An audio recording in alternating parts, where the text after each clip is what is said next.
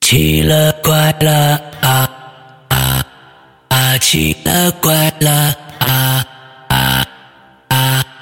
各位听众，大家好，欢迎收听《奇了怪了》啊！我们今天的节目呢，请到了一位久违的老朋友，呃，应该有一年多了啊，我的印象中有一年多了。在一年多前呢，有一位叫莫姐的朋友给咱们讲了两个小时的故事，而她的故事呢，非常的与众不同，甚至呢，我们听完她的故事，有一点有一种这个唏嘘落泪的感觉。来，我们欢迎莫姐跟大家打个招呼。来，呃，世阳好哎，大家好，我是莫儿姐。太好了，又这个终于又把你约来了啊！我是觉得好故事吧，有的时候不能太勤，哎，让大家呢，哎，稍微的时间拉的长一点，哎，换一个口儿，一听这个，哎呦，还是这个好，哎，所以今天呢，把莫杰请来，你跟我说了讲要有两个小时的内容，我不知道咱啊今天的这对个两个小时的内容是按照一个什么样的顺序呢？是时间顺序，还是跟上次一样，咱们就挑着呃，经跟历上次一样，跟上次一样。呃，就是还是想到哪一个就讲哪一个吧。 OK，好的好的。那对，然后，嗯，呃，因因为上次来我也介绍过自己的了，嗯呃，然后这次就不介绍自己了，因为也没有什么可说的嘛。嗯嗯嗯，好好，那就咱们就直接进故事。嗯，好的。好，呃，我记得上次来是二零年，嗯呃，讲了几个自己经历的事儿。嗯，嗯，后来有一些事儿吧，呃，真的有了答案。哎呃，呦，但在此就不讲了。嗯一件本身就很离奇的事儿，它变得越发具体的时候，就越像是写好的剧本儿。嗯，呃，嗯我，不想让离去的人因为我的讲述被人诟病。嗯嗯，呃，庆幸自己到现在是一个还没有学会说假话的人。我尊重有生命的和没有生命的一切。啊嗯啊嗯，毕竟人生不不是步步为营，而是 OK 修行。好的呃，我要讲的第一件事儿叫滚滚红尘。 ，OK，呃，我大爷家他们很早就搬去了南方，嗯，就是在他没有结婚的时候就已经搬过去了，是当时是当兵啊、呃就嗯部队到那边儿就留在那边儿了，然后这个呃结婚也是在那边儿，我姐也是在那边儿就是出生的，嗯啊我姐比我大有五岁吧， ，OK，她是一个很优秀的人，呃，就是长得很漂亮，学习也挺好的，就是家长口中的那种别人家的小孩儿。哈，呃，那时候因为他出生在南方嘛，然后但是每年的寒暑假他都会回北方待一阵子嗯，啊、那两三个月的时间我们就都在一起，所以非常熟悉。嗯他成了我从童年到青年乃至到现在吧，呃，我想起来都是我最崇拜的那一类人。有时候我想起他，就觉得他的人生低谷应该是刚出生那会儿他哭了。这事儿发生在十六年前嗯，二零零六年的时候，嗯，他和三个朋友自驾去四川那边玩儿，嗯，在那边就遇见了山顶滑坡，哎呦，嗯，车当时翻了，他们一行四人，呃，我姐因为这场车祸永远的离开了，哎呦，哎，因为他们家在南方本身就距离我们这边儿比较远。嗯然后这个料理后事的时候，要先去四川嗯，处理好之后，还要折返到他们家，就是在这个时长上，还有这个就是不是很多人都能去得上，嗯，呃，所以当时处理这件事儿的时候，只有家里的长辈们过去了。嗯，当时这个心情就不用说了。嗯，出去的时候是一个活蹦乱跳的大活人，嗯呃，捧回来的是骨灰。嗯是，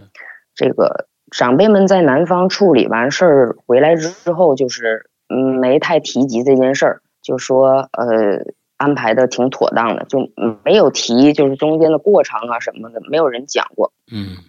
因为当时确实是就是提起这件事儿，谁都会哭。呃嗯，那年我姐很年轻啊、就是太让人难过了，还不到三十岁。嗯然后，呃，我记得特别清楚，在我姐去世大约两个月的时候吧，呃，那时候我还是处在一个常年失眠的状态。呃上次做节目的时候我讲过，呃，那天晚上我算是做了一个梦吧，因为当时我已经好几年没有见过他了，嗯就是那个大学毕业之后参加工作了嘛，他就没有什么时间回来了，比较忙。嗯呃，我做梦梦见他的时候，他是来公司找我，呃，穿着一套蓝色的牛仔服，嗯啊、穿了一双白色的运动鞋，我记得很清楚，就像他活着的时候一样。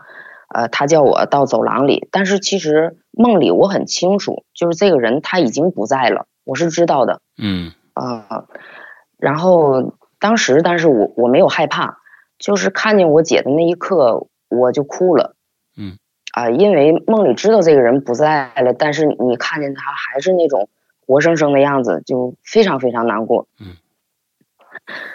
呃，等于是把我从小到大对这个人所有的记忆，一股脑的就是涌上来了，控制不住的那种情绪。嗯但是我姐就是啊、还很正常的样子，她就拉我的手，就是看见我哭，她还给我擦眼泪，嗯然后她还对我讲话，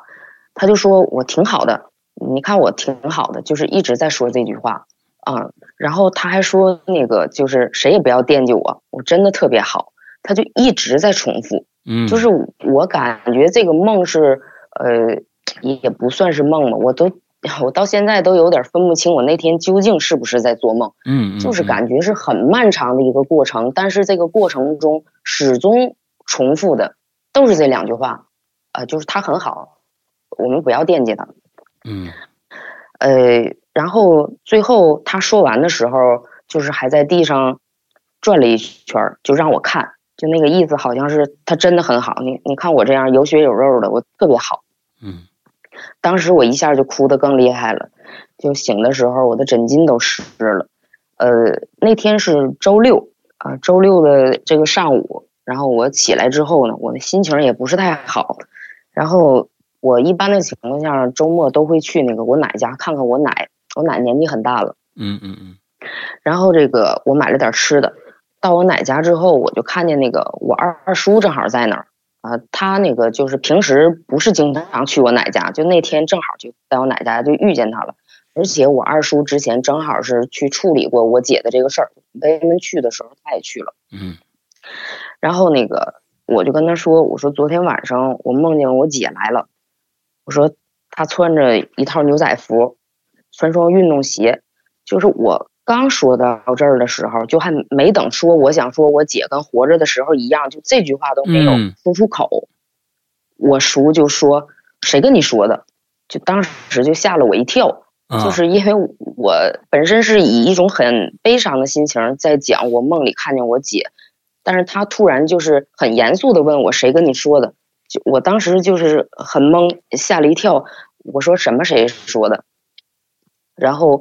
我二叔就说，呃，去四川料理后事的时候，就是当时只有他和我大爷去了。啊啊，然后就是那套牛仔服和运动鞋是我二叔买的，啊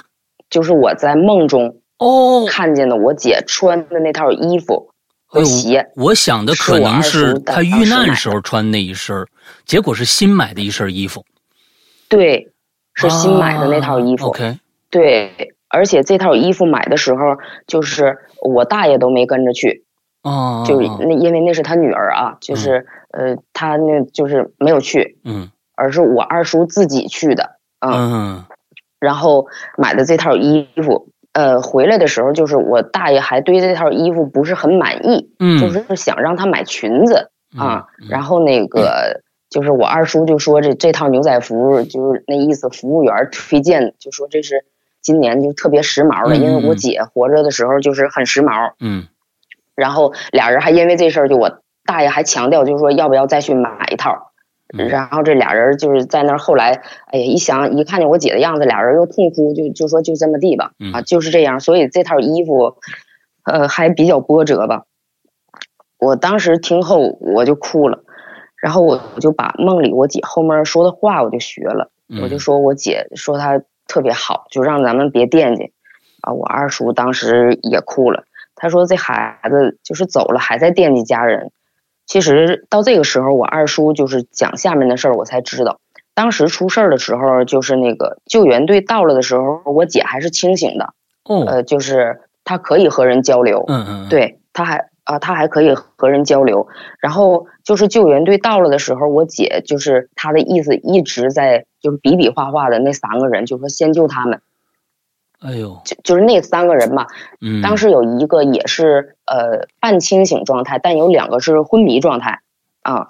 就是像就是躺在那什么也不知道了嘛。嗯然后我姐就一直在比比划划，就是说呃救那三个人，但是在这个去医院的路上，我姐就不行了啊、嗯就就去了。嗯其实我姐在这场车祸当中，她是最严重的，呃，就是那三个人经过抢救，就是无论是身体有没有残疾之类的都不说，就是但是他们都脱离了生命危险，啊、只有我姐就是在路上她就离开了。我二叔说，他看见这个我姐的遗体的时候，他就整个左脸都被撞开了，嗯就是左腿呃骨折的，就是特别严重，就是已经都变了形状了。嗯嗯，然后手指都掉了两根儿，哎呦嗯，天哪就，是非常非常严重。嗯然后因为这个我姐这个生前爱美嘛，就嗯是所以就是因为没买这个寿衣嘛，嗯嗯，买她当时的那套牛仔服还有这个鞋。嗯，从小没有吃过任何苦的她吧，就是在呃最后的时候和走后，她还在想着就是安慰别人，怎么样去对别人好。是的，嗯嗯，所以这件事儿告诉我们吧，你唯一高贵的灵魂，在所有爱的土地上都有见证人。哦，又是一个，嗯，呃，莫姐每一个故事都会最后有一个结语，这是可能跟所有的受访嘉宾最不一样的一点，所以我觉得第一个故事就，呃，蛮不一样的。啊、我我觉得你好像跟各种人之间的那个情感的联系非常的深刻，从呃上一呃次的那个我们的访谈到这一次开篇的第一个故事，总感觉是你跟你熟知的一些人的那种情感的羁绊非常非常的深。嗯、非常非常深刻。呃，包括这个，呃，一八年，嗯，我最好的朋友离开了我啊。嗯然后去年的时候，十一月份，呃，我有一位非常非常好的朋友，也以一种别样的方式离开了我。嗯就是，呃，我生命中就是很多很多很优秀的人，他们都以一种很特殊的方式离开了。然后，嗯，让我如今坐在这里吧，讲故事的时候可能会热泪盈眶，但是平时的时候不会表现出这些，就是总是在心里积压的一定情感，但是嗯你积压到一定程度的时候，给人的感觉永远都是面无表情的。我好像就是这样，但其实我内心很澎湃，嗯又不知道怎么去表达。 ，OK。嗯，那么，其实您是愿意来我们这样的节目里边来跟大家分享你你的这样的故事的，对吗？呃，谈不上愿意吧，嗯因为我这个人就是做人有一定的原则。二零年的时候，然后我我弟弟推荐我来你这里做节目，啊然后我过来了。嗯，嗯呃，前几天然后你找我，因为我觉得呃，二零年还有几个事儿没有讲完嘛，我觉得嗯嗯嗯这是我的原则上要求我，就没有讲完的事儿要继续做下去 OK 啊，就是这样。 OK，、嗯谢谢莫姐。这个第一个故事很沉重哈，嗯我们那个说点轻松的吧哈。好，那个最近这不是那个呃世界杯嘛，然后啊今天晚上就大家没有人这个会着急看球了吧？因为对对今天对晚上据我所知好像是没有有啊球，啊，明天后天都、呃大都家可都以没有静。心的在这儿，对对，这个可以静心的在这儿听咱们聊对对对一些对不一样的事儿。是，呃，今年这世界杯我一眼都没看，啊，因为我从那个二零一八年的那个伤痛中没有缓过来，当时买了不少啊，然后那个啊都跟我的背道 而驰，对，没有缓过来。啊，呃，然后就是今天在这儿啊，我就打算就劝一下这个女孩儿，女孩儿千万别买球。啊，你就想啊，就平时一个男人你都猜不透，然后现在嗯让你 一起猜二十二22个，，那家你这嗯 对，你怎么可能把他们全部猜中，对不对？啊，就对对真对。是，就现在一想起这事儿，就把我十年的功德都笑没了。哎呀，天没哪办！是是是是，当年是您是这听了谁的蛊惑去买球了呢？嗯当时啊，是受我自己个人蛊惑，这、啊这谁都怪不了。 啊啊啊，是吧？嗯，这这啊，那当年是怎么着？是一场都没猜中啊？啊、那个最后一场猜中了，哎呦，那是您是猜是比分呢，还是还是法赢国啊那场呃赢赢的那呃法个？国那场买了独赢，还买了比分全中，哎呦，那行，那应该猜，那就应该回来了吧？但是那个在最后一场的时候，因为输的弹尽粮绝，哦买的实在太少了， 就是，没弹药了，嗯但好歹是最后把欢乐留给了我。啊，行行行，对然后咱们扯了一会儿蛋这，这就言归正传吧。好，我要讲的第二个事儿叫木床，木床哪两个字儿呃，是墓地的墓床啊？啊，我们 OK 哦睡觉的床。 OK 这是万晓利的一首歌名啊啊啊啊啊！对，啊，木床。对，这个呃，我一个朋友就是很小的时候，他们家里这个动迁了，嗯就是那个没有地方住，呃，他就在这个姥姥家、奶奶家就糊弄了一阵子。然后后来正巧就是那年冬天，他们就是知道那个有一处平房要卖，而且那个房子特别便宜，两千块钱。嗯呃，那是九十年代的事儿。嗯呃，我所在的这个城市的房子一直都特别便宜，嗯呃，就是包括到现在也是，房价非常非常便宜。嗯嗯，但是就是那会儿房子再便宜，一个平房怎么也要一万多块钱吧？就这个两千块钱的这个价格是闻所未闻。嗯然后他们就是花了两千块钱买下了这所房子，家里人很高兴啊，嗯就不用这个东奔西走的去这个亲戚家借宿嘛。嗯然后简单收拾一下东西就搬进去了。他们家是一家四口人，我这个朋友也是一个女孩儿，嗯她有一个姐姐啊，四口人儿就搬进去了。然后就是到这个晚上烧炕的时候，就是一烧就冒烟，哪儿冒烟而且就特别呛，就那个炕炕就开始冒烟就，那个炕它冒烟，哎呦啊，对，炕就冒烟，呃，特别呛，而且那个炕吧，它怎么烧它都烧不热，哦，就是那个炕炕吧冒的烟很少，主要它是在那个就是那个炉子那儿，啊，就烧炕它不是有一个灶台那啊是种是炉子是嘛，是主要那个烟是是从那儿冒出来，啊啊啊啊，就是啊，就是这个嗯，你可能没住过农村，不是太清楚呃就是我那沈个阳平我房住过吧这个大炕啊，我沈阳住过这个大炕啊，啊，也是烧烧炕啊什么的时候，那时候八十年代初啊，我在那儿呃住过，啊，就是这个，而且就这个平房这个炕要是太久没烧过，它就很容易出现这种嗯情况。嗯嗯啊，就是一烧就就会冒烟，就是太久没那个呃烧了就会这样。嗯然后有的时候吧，就炕里它还有一它还会有一种气体，那个气体有一个叫什么名字我还忘了，反正就烧不好它还会爆炸，嗯，哦，就是炕会一下崩开，哎呦就是嗯炸一个坑那种啊啊啊，啊。然后他这个房子应该可能是空的，就是比较久了。嗯然后他们家就就决定把这个炕嘛重新就弄一弄，扒开，然后再砌一下。嗯那时候就是大冬天，你这个不烧炕根本就扛不住，但是你烧了炕，屋里的那个烟人也扛不住，嗯就是太冷了。这正好赶上那个周末，他们家人就把这个炕给扒了，就准备再重新砌一个。嗯结果刚扒开一个炕角，就看见炕里边有一具女尸。哎呦嗯，嘿，呃，对，就是刚扒开一个角，呃就为什么就扒开一个角，它就能确定是一个女尸啊？因为她那个穿着裙子和女士儿的凉鞋哎呦啊，对，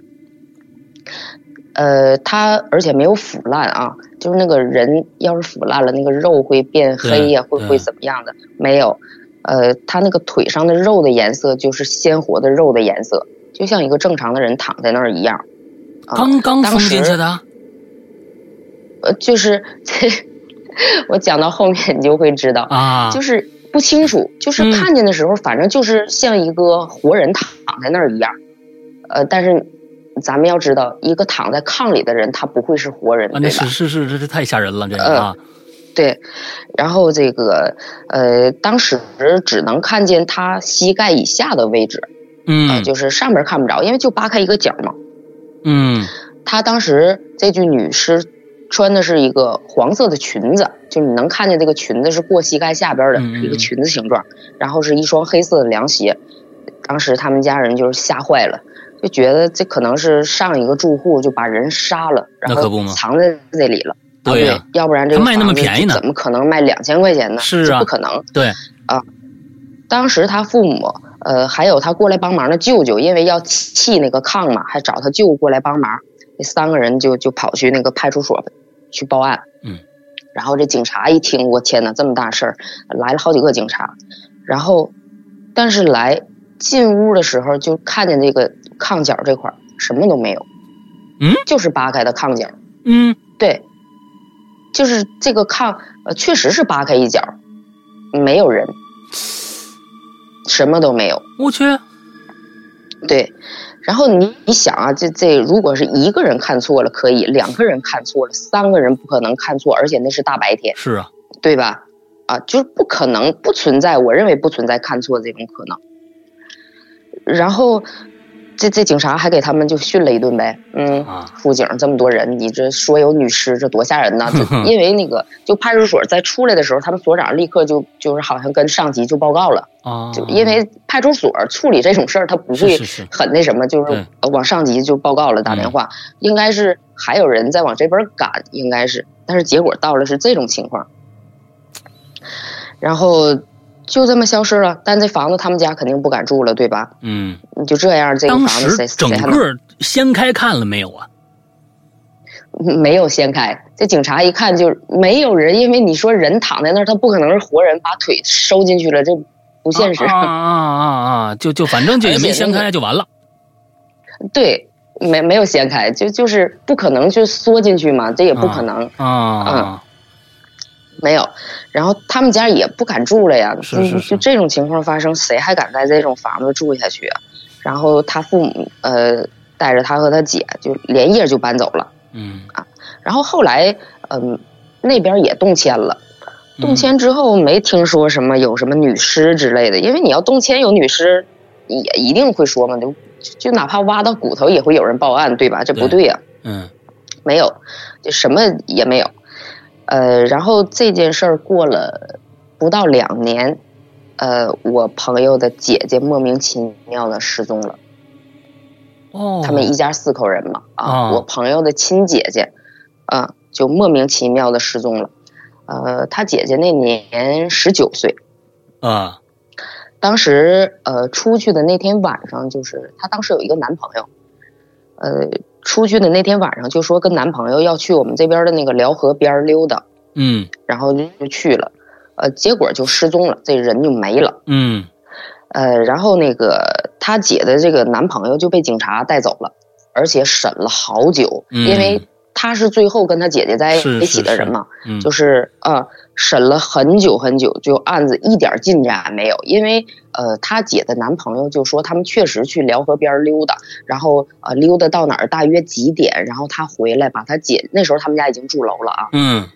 把他姐姐送到他们家楼下啊，然后他就独自一人就走了。但是他承认他没上楼嗯，就是送到楼门口附近的位置，他就走了。嗯然后他就回家了，就是回家大约几点呢？而且有目击者，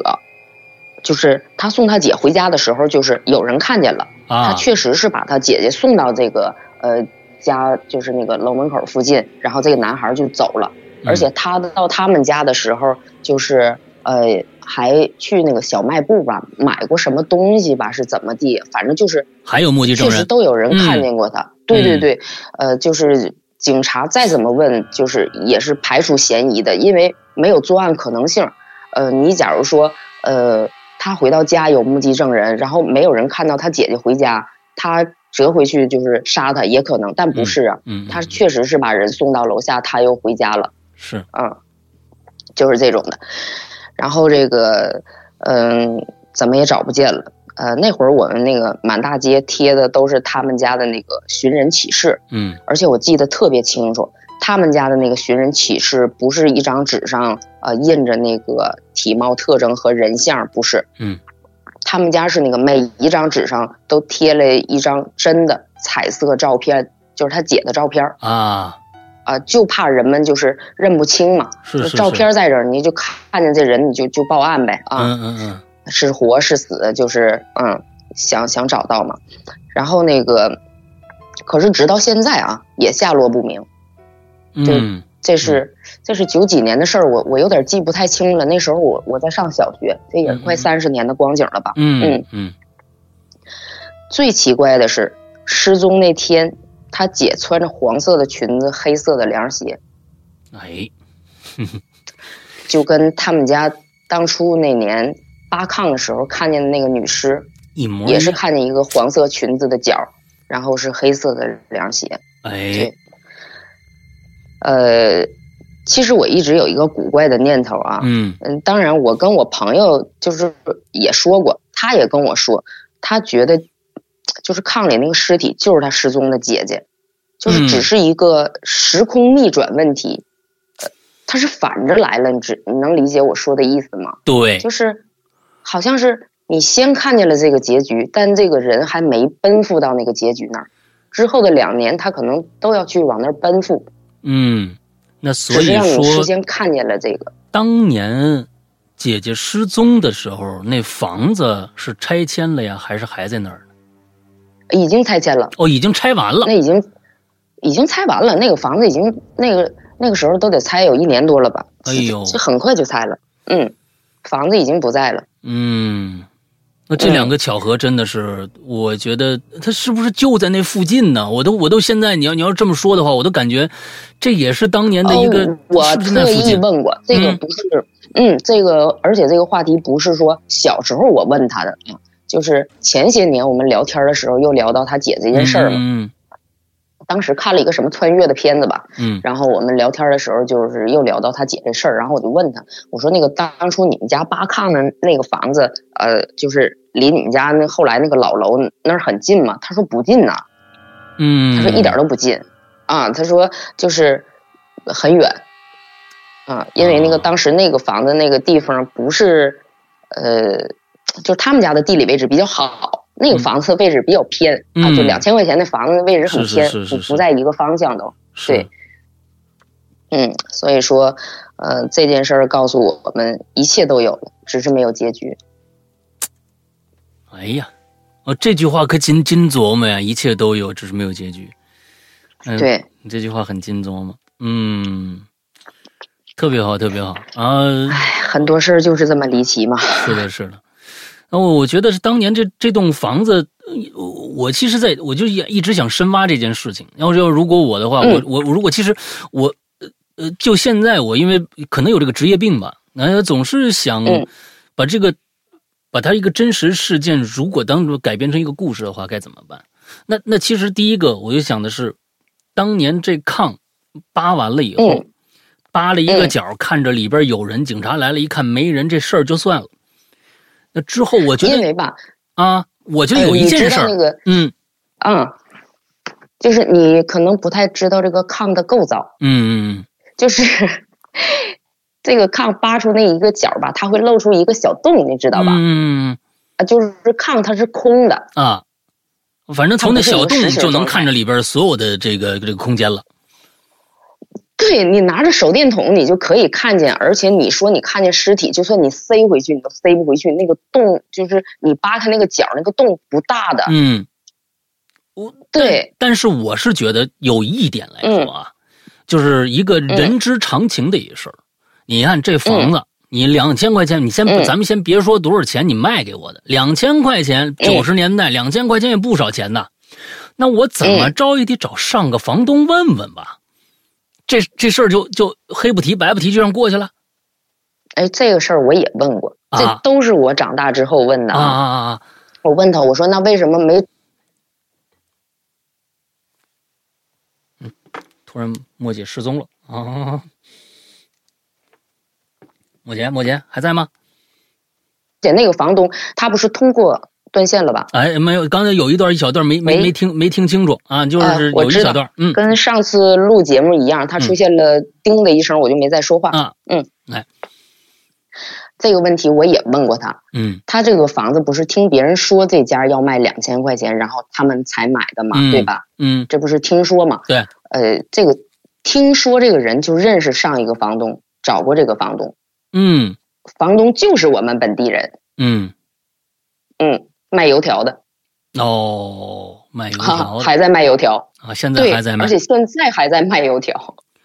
所以他也不知道怎么回事。那他为什么要这么低的价格把这个房子卖出去呢？因为他们家那个当时有一个就是也是动迁，嗯就是房子就下来了，然后吧，他这个房子他当时已经住了能有五六年，他也是从别人的手里买过来的。嗯，然后因为当时这个房子它没有房照，哦，没房本儿，就是没就气是，这个房子你你动迁了嗯也没有你的份儿，嗯嗯嗯对。他他没有任何的这个合约呀、或者是哪怕是这个房子当初是那种职工分房，他也有一纸的那个契约那种东西，嗯你知道吧嗯嗯？他什么都没有，嗯，对，是这种情况。这人现在还在卖油条，嗯，哎呀，这真的是奇了怪了，嗯，应了我们这节目的名字了，奇了怪了，行吧，确实是挺奇怪的。哎，那每一个故事呢，这个开头啊，都是一个特别好的一个呃故事的一个一个一个起因。我我每次都想，我说我能不能把它编成一个更更更加离奇、更加好玩的一个故事？更加离奇，更加好，更加具体。哎 但是到最后必须然后它还得得说嗯说得通，这一点是很重要的。哎，你鬼故事你嗯还不能说你不讲道理了，反正就是鬼干的，你你怎么地吧？啊，就是不现实，嗯反正不不不，那那就不是好故事。最后还得想想合嗯逻辑、合情合理。哎，琢磨琢磨，嗯，来，咱们下一个，好，呃，下一个，呃，我还是讲一个别人的事儿吧。好，这个故事叫《那年的生灵哭晚清》。那年的生灵哭晚清，对，晚清是晚清朝的晚晚期，上的晚，哦哦哦哦，呃，这是那个呃任素汐的一首歌，应该是为了口罩的事儿写的。哦哦哦哦，好好好家伙，嗯，挺好啊，嗯，来吧，呃，小时候我一直那个住在农村，嗯、你知道哈，嗯就是我是九一年才搬到市里的，嗯嗯、就是之前做节目我都说过，然后就是呃，我老家那边儿有一对儿很年轻的夫妻生了个小孩儿，嗯，呃，但是这是六十年代的事儿，啊嗯嗯嗯、他们生了个小孩儿，在东北有小孩儿之后，就是呃有一个习俗，就是有的人家办十二天，有的家办百天，我不知道你们那边儿什么样。嗯嗯，都是就是百天和月子，这起码这两个都得办。啊，没听过十二天是吗？没听过十二天，我还啊，我们这边有的小孩还会办十二天，但是这家当时办的是那个百天，嗯呃，百天的时候就是请那个亲朋好友过来庆祝，呃，就在小孩百天的当天，这个女主人跳河死了啊啊，就是这个小孩的妈妈当天跳河死的，啊，产后抑呃，郁，就是不知呃，以现在的话来讲，呃，不知道是抑郁症啊，还是有什么别的原因。嗯嗯啊嗯，反正她就是跳河死了，这也是六十年代的事儿嘛，我也是就是听长辈说的，嗯。嗯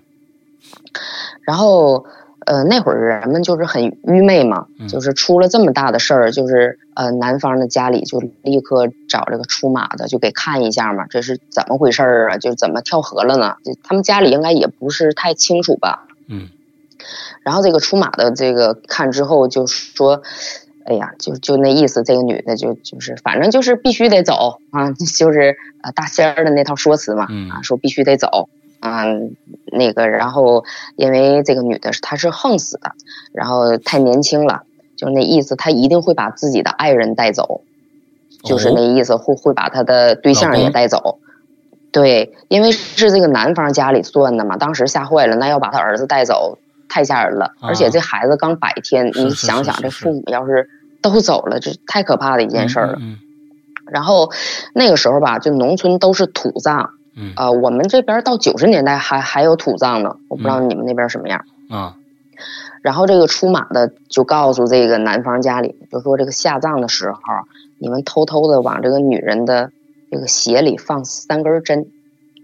嗯嗯，就谁也不要告诉，就偷偷的放到里面去，啊，这样就肯定不会出事儿。但记住这三根针一定要放进去。嗯嗯在下葬的时候，这男方家里就按照这个出马的说的办了嘛，就偷偷的在这个女人鞋里就放了这个三根针。这种事儿就是女方家里，呃，肯定是不知道嘛，嗯嗯、结果就是下葬之后没有几天吧，就是这个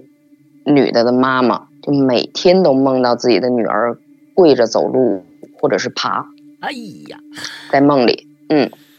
非常血腥啊！嗯我我一听我也很觉得很害怕。嗯然后那他妈妈肯定就就要问他女儿啊，你你这怎么了？嗯然后他女儿就说这个鞋里有针，我嗯站不起来，太疼了，嗯每天都在扎我，我不走路他也扎我。嗯这女方家里吧，就是只是感到这个事儿很奇怪，你知道吧嗯，？他们并不但知是道，就嗯，他们并不知道，他只是觉得很奇怪，嗯因为这个他女儿走了之后，这个这所谓的他的这个外孙子还还在这个男方家里，他们偶尔也过去看孩子嘛。嗯。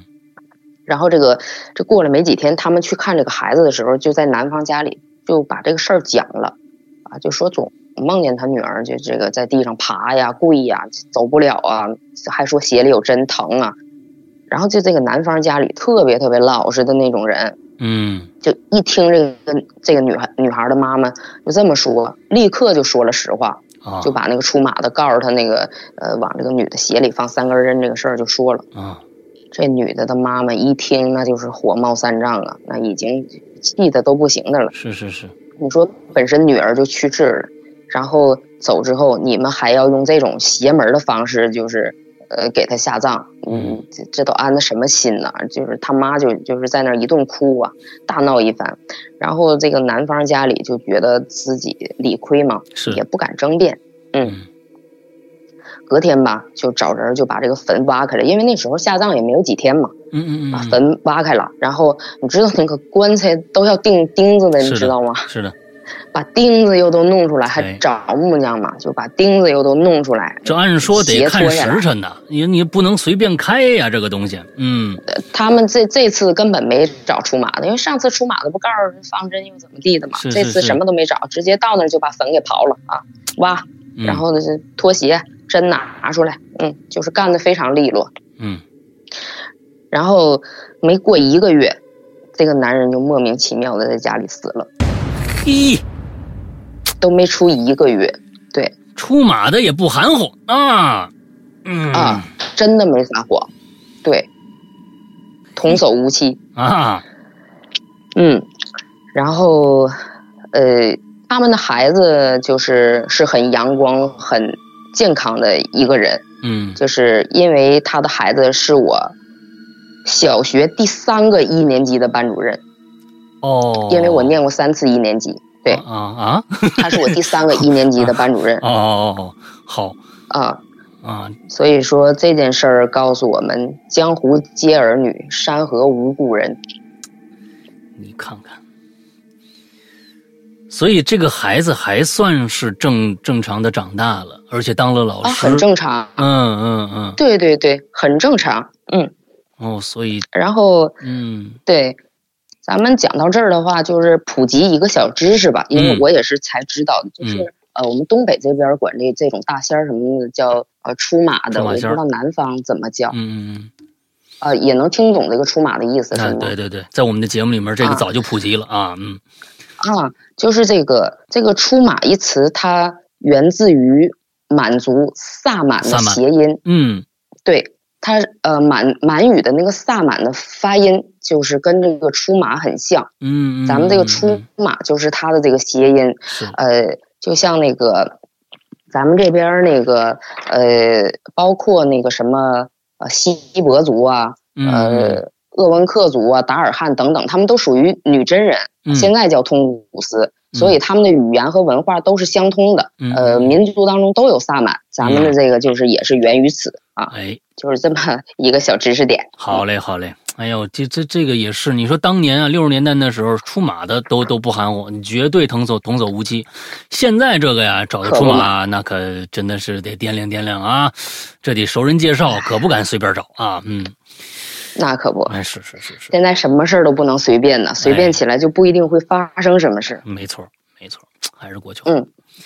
行吧，咱们接着下一个。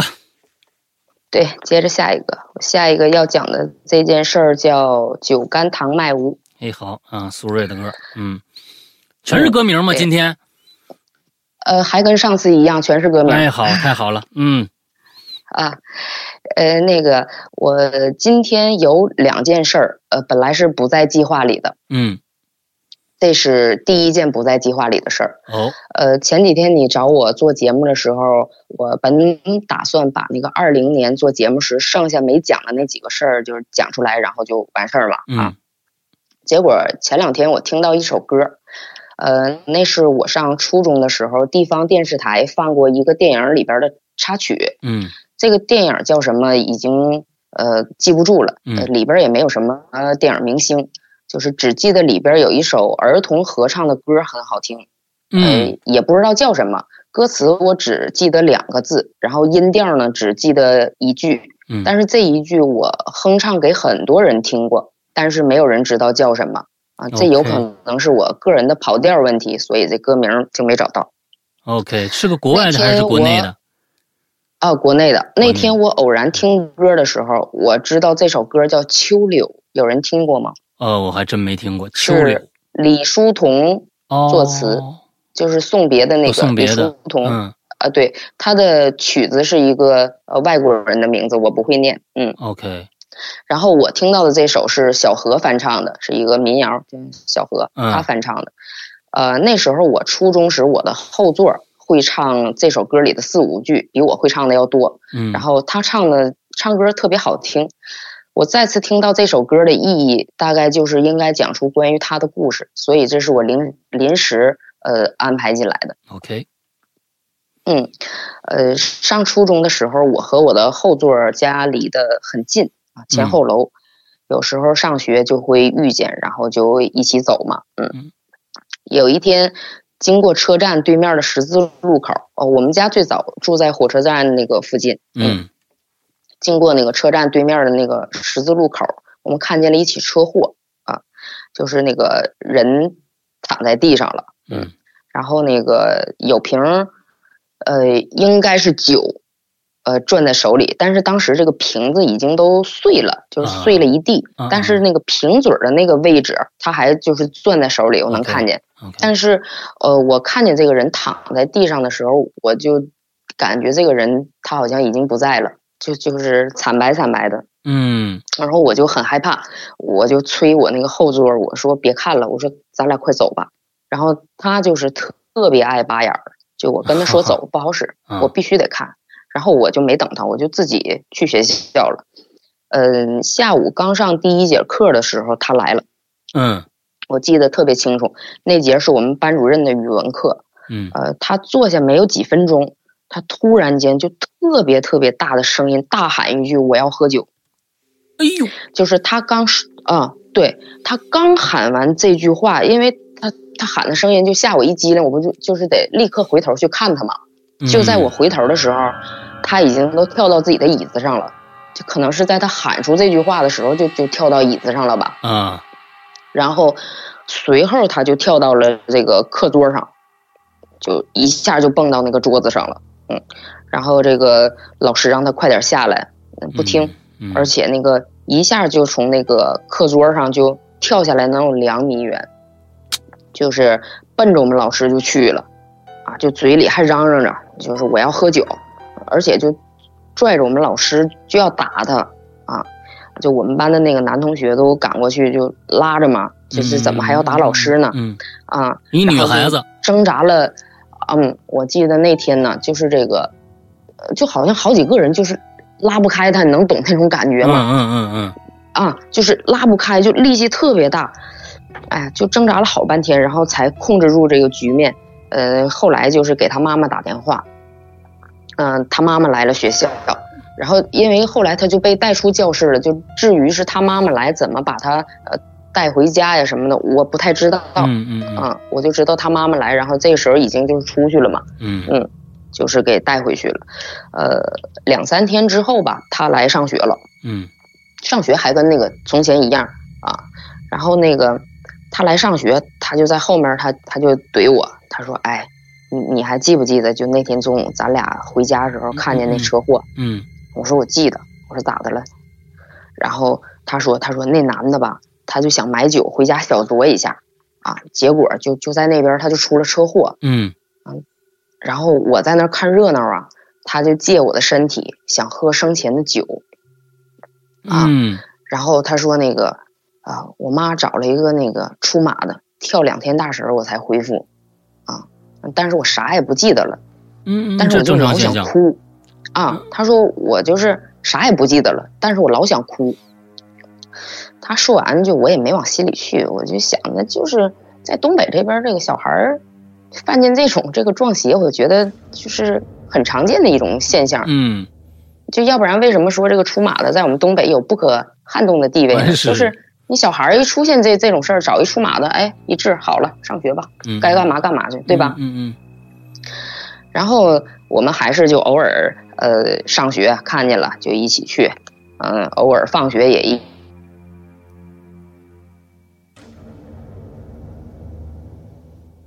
是有天晚上的，喂，嗯，哎，可以听好。哦，刚才断了一下啊，嗯，断一下。嗯，这事儿过后大约有一个月吧，嗯呃，然后就是有天晚上的那个值日生，就我们四个人，我和我的同桌，还有他和他的同桌，我们四个人，就是啊、呃一人一行扫地嘛，嗯啊、他在扫地的时候，他就突然间就哭了，就很突然那种，嗯扫扫地哭了，嗯是那种不算嚎啕吧，但是也差不多，嗯声音挺大的。然后那个我们就问这这怎么了，他也不说话，就就而且就站在那儿，就那个呃扫帚也没有扔到地上，就那么垂着在他手里，就站在那儿就是笔直的，就是哭，啊，问也不说话啊。然后他同桌摇他，他就是摇晃他，他也没有什么反应，就是哭。啊啊但是时间很短，嗯，也就是过了一两分钟吧，嗯，也就是那样， OK，他就好了，他就不哭了。那他知道他哭好吗的？也很突然，就突然就收声了，啊嗯，然后就不哭了，继续拿着那个扫帚扫地，这就最像之瘆前没人哭过一样。啊！呃但那个时候是呃是虽然是下午，但是那个是大亮天的啊，啊然后那个走廊里还还有学生什么的，就我当时没感觉恐怖，啊我就觉得这这失恋了吧，嗯，啊那嗯嗯因为吧那天那个我俩还一起那个骑自行车回家，一嗯路上我也没说话，就是我确实我也不知道说什么。嗯呃，问你怎么哭了什么的，这不太符合我的性格，因为我这人从小就不太喜欢问人家这方面的事儿。嗯嗯我觉得就是人家想说的，他自然就会说，嗯不想说就别问了，显得特别没有礼貌。嗯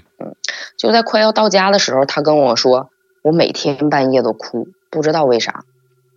哦，他是知道的，然但是后控制不住。对，那个时候我才知道，他知道他自己每天都在哭啊，啊、对，然后我当时就跟他说：“我说别瞎想了，回家吧。”嗯，然后就分开了。分开，因为那会儿吧，我为什么就是没怎么往心里去啊？因为我知道他暗恋我们隔壁班一女的。啊那会儿吧，是九九年，我们已经那个快中考了。 ，OK，然后那个女的就是呃转学了，啊，她转去了一个高中录取分数线比较低的学校嗯嗯啊，这样她就是上高中不就是比较容易嘛？嗯，对，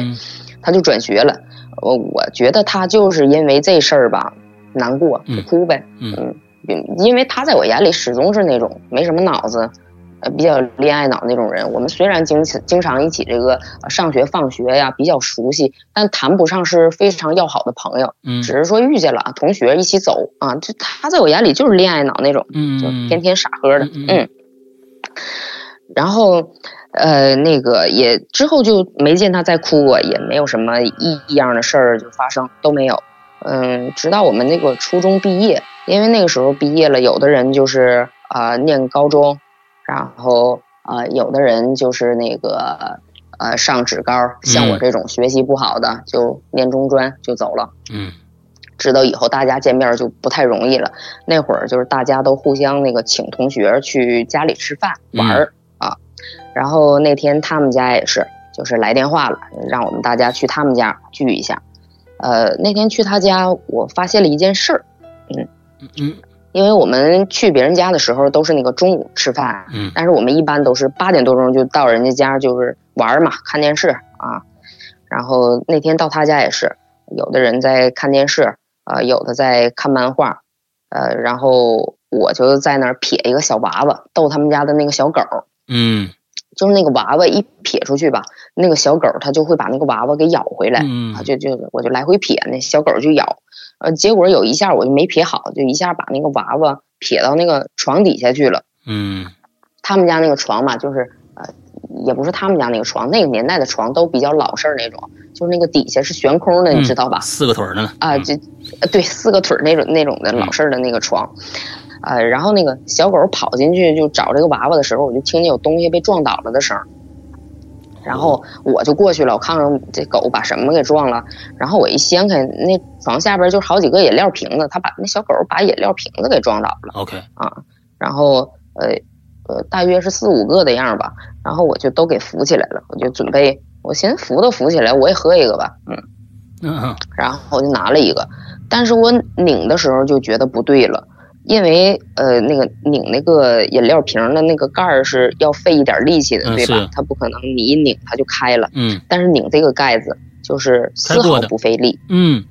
哎，对，就是那种本来就是拧开的盖子。然后我就特别好奇，我说这饮料怎么还拧开的放在这儿呢？然后拧开我就好奇，我就拿到鼻子下面一闻，是白酒的味儿。嗯，哎呦然后，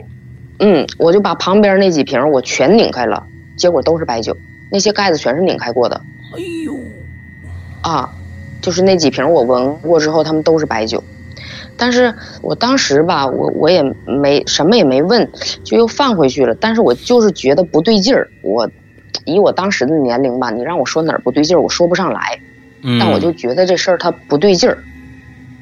那天吃饭嘛，我也偷偷观察他了，但是他并没有就是去那个床下边儿拿那个饮料瓶儿啊，然后嗯呃就要拿出来喝呀，都没有。嗯嗯啊，就是呃，后来毕业了，呃，我和我的大部分同学都失去了联系，一点儿联系没有。包括后来我回到这座城市，就包括到现在，我们都没有联系。嗯半年前，呃，我跟我的发小吃饭，呃，我的发小是我的小学同学、初中同学，包括后来我到另一座城市上学的时候，我们仍是同学。对， 嗯这样一层关系。哦，那那那啊他也是我的另一初个中同学城市都能同学的话，那太这缘分太深了。对，然后到我参加工作之后，我跟他的姐姐在一个单位。 嗯，哎呦天好，嗯对，就是这样的巧合。嗯然后那个半年前我们经常一起吃饭嗯啊，然后就是半年前有一次我们吃饭的时候，他就突然问我，他说：“哎，你还记不记得你那个后座啊？”呃嗯然后我说：“我说记得呀。”然后他说：“他去世了。”我跟没跟你说过？我说你没跟我说过这事儿啊。我说啥时候的事儿啊？然后他就跟我说，他说那个呃，毕业几年之后吧，就是他跟我的后座有一些联系，但不是很频繁，就是呃偶尔会遇见的什么的，就没在一起吃过饭什么的啊。嗯但他们偶尔会遇见，然后呃有一点儿联系吧。他说那时候我的后座就特别爱喝酒，嗯就整天醉醺醺的，呃，然后呃后来有一次喝完酒，在车站对面的十字路口闯红灯被撞死了，哎呦又一个啊，呃，他死的时候也是手里攥着酒瓶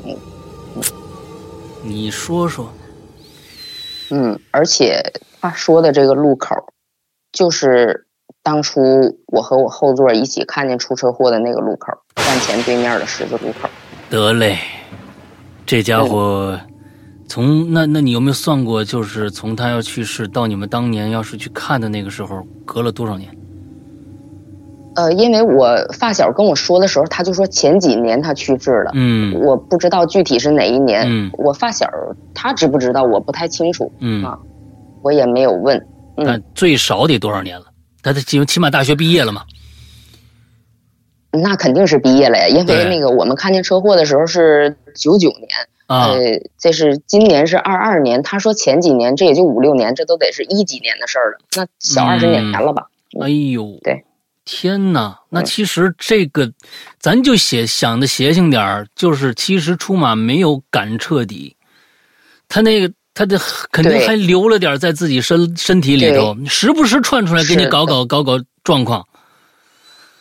呃，这是我知道这件事儿以后，我串想起之前我发现的种种的，呃，嗯就是不合常理的事儿，它是可以连贯的，它是一个很有连贯性的。嗯但如果你讲出其中某一件事儿，你不会觉得它怪异，嗯它 OK 很平常。但如果你把它们串到一起，是一件非常非常恐怖的事儿。那个东西，所谓的那个东西根本就没有走。是啊，嗯，我发小跟我说完这个事儿吧，我就想起一九九九年春天午后的那场车祸吧。嗯我觉得也许就是那些看不见的东西，它从来就没有离开，只是它没有对你讲。嗯，因为我一直觉得我后座知道他没有走，但他不说，嗯嗯，他是知道的，